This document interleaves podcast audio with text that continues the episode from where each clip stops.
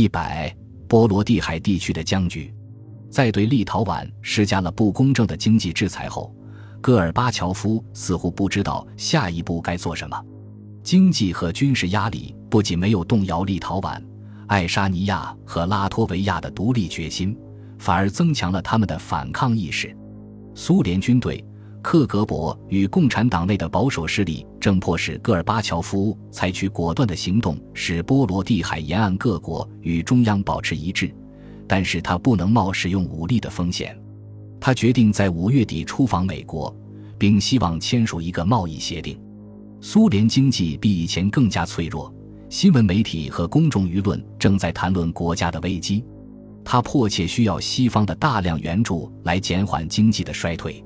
武力镇压波罗的海沿岸共和国将会使得到西方大量援助的希望成为泡影。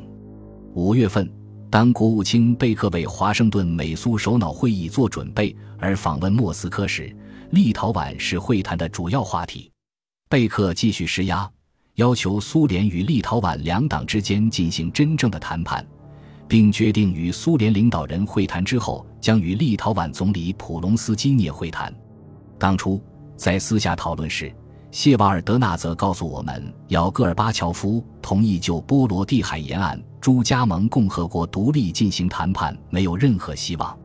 实际上，他一反常态，教训了贝克一通。当贝克指出三个波罗的海国家的法律地位与其他加盟共和国的法律地位要区别对待时，谢瓦尔德纳则反对说。高加索地区的人民完全像波罗的海沿岸诸国一样，强烈感到他们是被迫并入苏联的。中亚的许多加盟共和国也这样认为。他还指出，他虽不喜欢以此作为内政问题而回避讨论，但美国应该理解苏联是个大国，有它的尊严。他和戈尔巴乔夫愿意尽量改善与美国的关系，但苏联的统一对他们更为重要。如果他们允许任何共和国脱离联盟，内战将随之而发。他进一步指出，戈尔巴乔夫因这一问题而受到了强烈批评。有些人还提到，斯大林和勃列日涅夫是比他更为有效的领导。如果这种情绪占了上风，过去五年所取得的一切成就都会付诸东流。他讲的许多话都是人们所熟悉的，但是谢瓦尔德纳泽第一次公开的告诫我们。如果被迫在与美国保持良好关系和维护苏联领土完整之间选择，戈尔巴乔夫将会选择后者。谢瓦尔德纳泽的讲话和普里马科夫四月份所做的讲话如出一辙。第二天，戈尔巴乔夫装出愿意和解的样子。他刚和立陶宛总理会谈过。我们认为这可能是一个信号。在去美国进行他的第二次华盛顿美苏首脑会晤之前，他将准备结束对立陶宛的经济制裁。他没有答应就立陶宛独立问题进行谈判。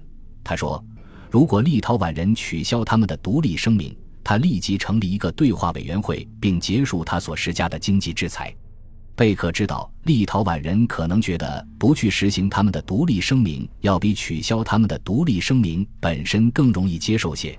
因此，就问戈尔巴乔夫，如果满足了这一要求，他该怎么办？但戈尔巴乔夫没有直接回答。与戈尔巴乔夫会谈之后，贝克来到斯帕索别墅与普隆斯基涅女士会谈。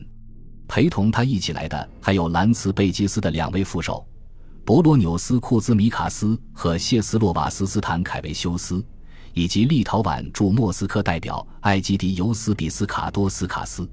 直到那时，虽然我还不知道普隆斯基涅和兰茨贝吉斯之间关系紧张，但是他所带领的代表团的构成表明，兰茨贝吉斯是派他的两名副手来监视他。他应该带他自己的副手或助手更合乎常规。几个月后，当他被迫辞职时，我已有所准备，因而并没有感到特别惊讶。与兰茨贝吉斯相比，普隆斯基涅也同样献身于立陶宛的独立事业，但他更是一个谈判的高手。他避免只是重复口号和装腔作势，这是兰茨贝吉斯的习惯。他知道如何去聆听其他人的建议和看法，并知道如何机智地对这些建议和看法作出答复。那天，他主要担心的是取消立陶宛独立声明的行动是否表明立陶宛自愿承认接受苏联的管辖。贝克向他保证说，在这一点上，不论立陶宛决定采取什么行动，美国将坚决坚持其不承认政策。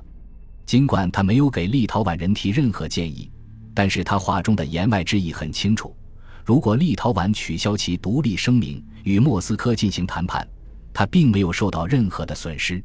普隆斯基涅与贝克进行会谈之后，我送他到大门口，我问他何时返回维尔纽斯，他回答说将乘立陶宛政府的飞机立即返回。这是一个令人感兴趣的细节。莫斯科一方面拒绝接受立陶宛的独立声明，并对立陶宛政府施加各种压力，同时又允许立陶宛在许多方面从事独立活动。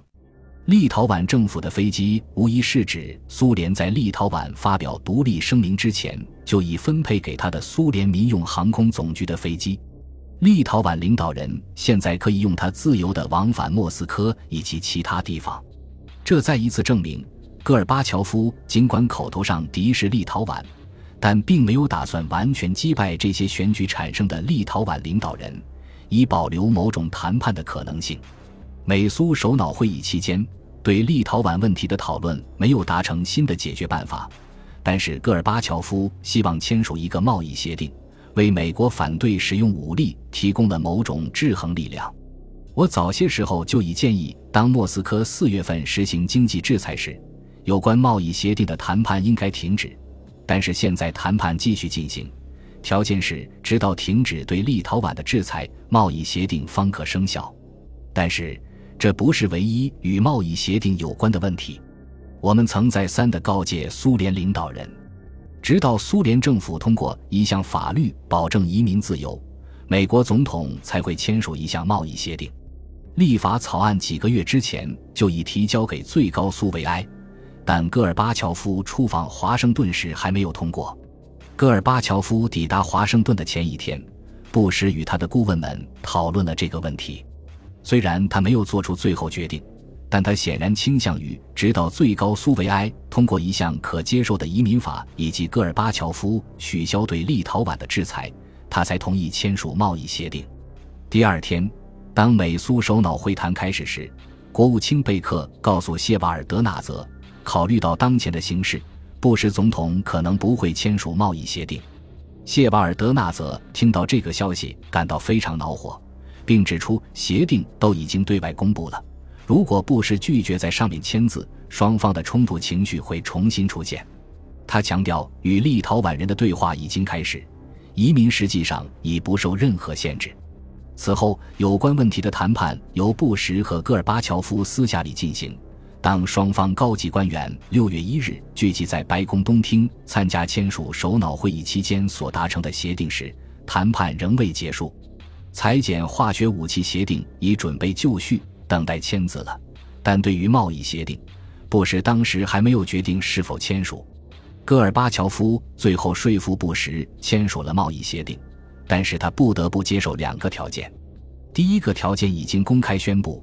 即最高苏维埃通过移民法案后，布什才把贸易协定提交给国会。第二个条件仍然是秘密不公开的，即贸易协定得到国会批准之前，戈尔巴乔夫必须解除对立陶宛的经济制裁。戈尔巴乔夫参加美苏首脑会议后回到莫斯科不久，对立陶宛的施压开始停止。六月十二日，兰茨贝吉斯与戈尔巴乔夫进行会谈。第二天与雷日科夫进行会谈，并得到增加天然气供应的许诺。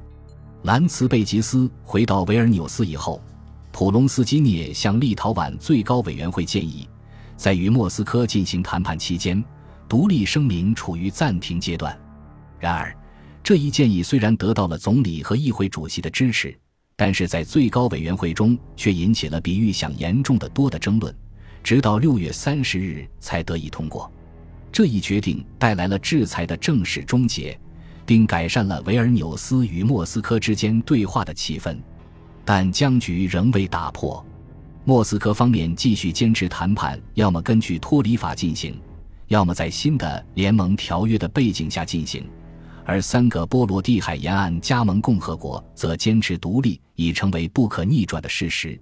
唯一可讨论的问题是如何独立。本集播放完毕，感谢您的收听，喜欢请订阅加关注，主页有更多精彩内容。